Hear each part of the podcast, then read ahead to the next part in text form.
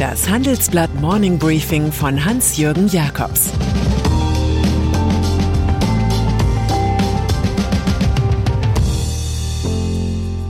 Guten Morgen allerseits. Heute ist Freitag, der 18. März 2022. Und das sind unsere Themen. Als diese Regierung keine Worte mehr fand. Als der deutschen Wirtschaft die Luft ausging.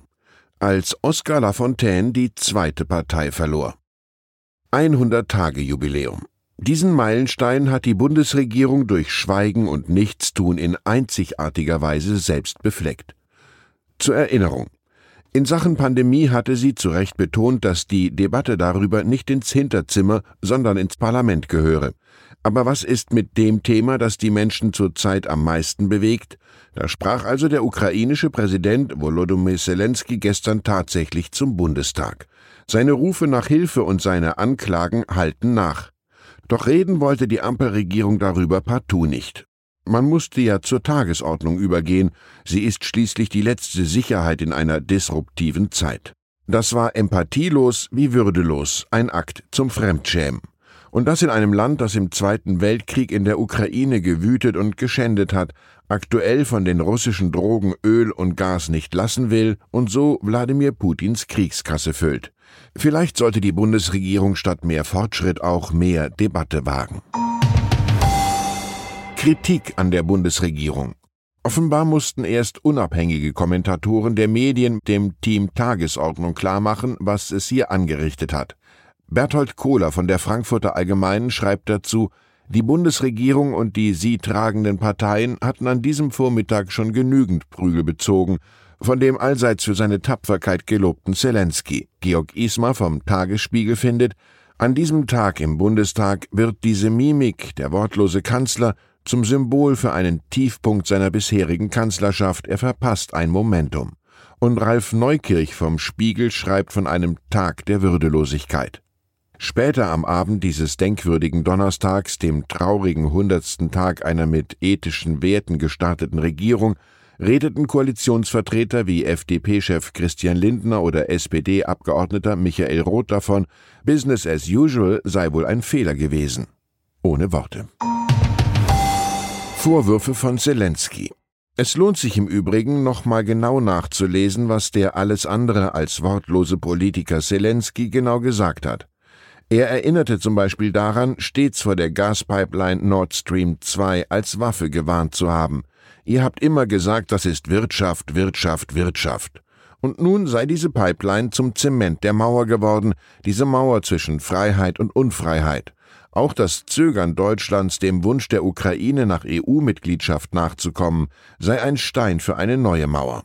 Und schließlich habe die Ukraine vor der Invasion um präventive Sanktionen gegen Russland gebeten, aber ihr wolltet lieber weiter dem Motto Wirtschaft, Wirtschaft, Wirtschaft folgen.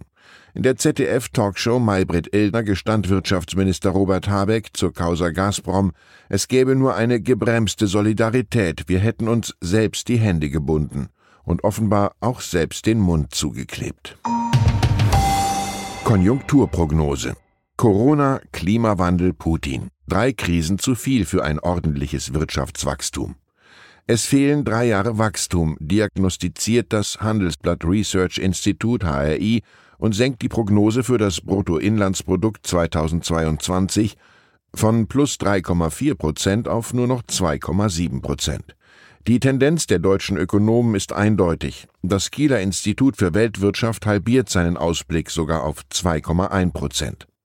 Der Krieg mache Prognosen schwierig, sagt HRI-Präsident Bert Rürup. Bewährte Vergangenheits-, Zukunftssymmetrien und Verhaltensmuster gelten nicht mehr. Es gäbe kein Modell, die möglichen Folgen einer Eskalation der aktuellen Lage auch nur annäherungsweise abzubilden. Es läuft auf Winston Churchill hinaus. Für ihn war der Experte ein Mann, der hinterher genau erklären konnte, warum seine Prognose nicht gestimmt hat. Wenn Sie lesen möchten, wie Russlands Krieg und die Entfremdung von China dafür sorgen, dass der Wohlstand in Deutschland in ernster Gefahr ist, oder wenn Sie auf unsere kompletten Inhalte zugreifen möchten, dann schauen Sie doch auf handelsblatt.com vorbei. Ein besonderes Handelsblatt-Abo-Vorteilsangebot habe ich zudem für Sie unter dem Link handelsblatt.com Schrägstrich mehr erfahren reserviert. Weltwirtschaft. Eine Gewinnwarnung geben wir im großen Wochenendreport ab. Hinter den aktuellen Problemen, die sich aus den Kriegsfolgen ergeben, tun sich ganz andere Konflikte auf. Sie haben ursächlich mit dem Ende des Siegeszugs des Liberalismus zu tun, mit der schwindenden Akzeptanz des Way of Life westlicher Staaten und mit dem Klumpenrisiko China. Dort erzielen die DAX-Konzerne 15 Prozent ihrer Umsätze. In Russland war es zuletzt ein mickriges Prozent. Kann Russland künftig ein eurasisches Powerhouse aufbauen oder wird es als Vasall Chinas enden, der billigst fossile Energie liefern muss? Was ist mit Indien? Unser Streifzug durch die einzelnen Branchen liest sich wie ein Blaulichtreport. Stieglitz im Interview. Große Risiken für Schwellenländer sieht der amerikanische Wirtschaftsnobelpreisträger Joseph Stieglitz im Handelsblattgespräch.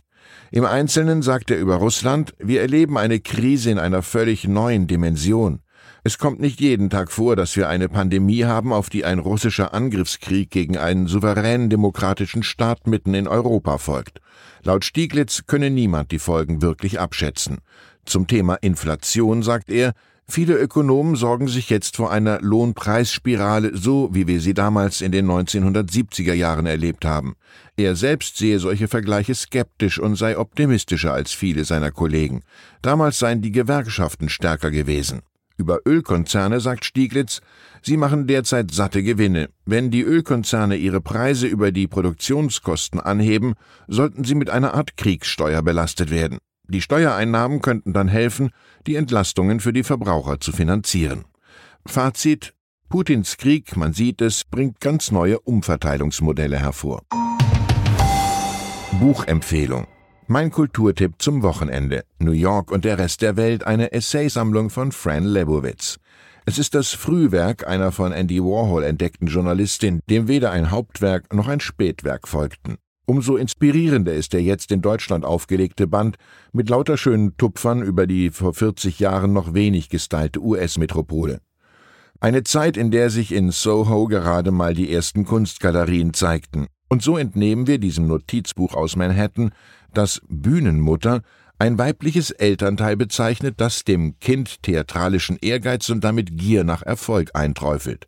Sie sollten auch nachlesen, was Architektenmutter Talkshow-Moderatorenmutter, Bestattermutter, Oberkellnermutter oder Restaurantkritikermutter bedeutet.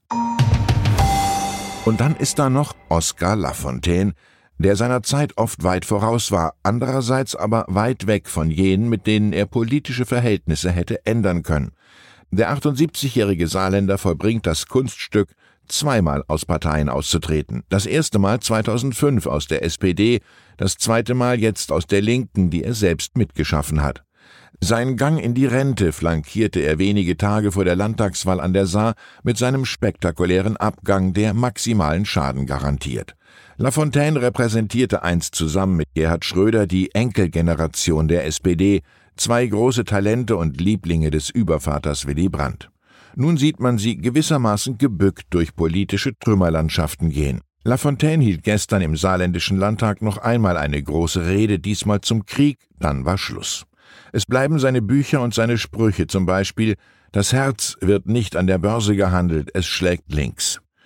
Ich wünsche Ihnen ein erholsames Wochenende. Es grüßt Sie herzlich Ihr Hans-Jürgen Jakobs. Zur aktuellen Lage in der Ukraine. Kampf gegen russische Propaganda. Ex-Gouverneur und Schauspieler Arnold Schwarzenegger wendet sich in einem Video an alle Russinnen und Russen.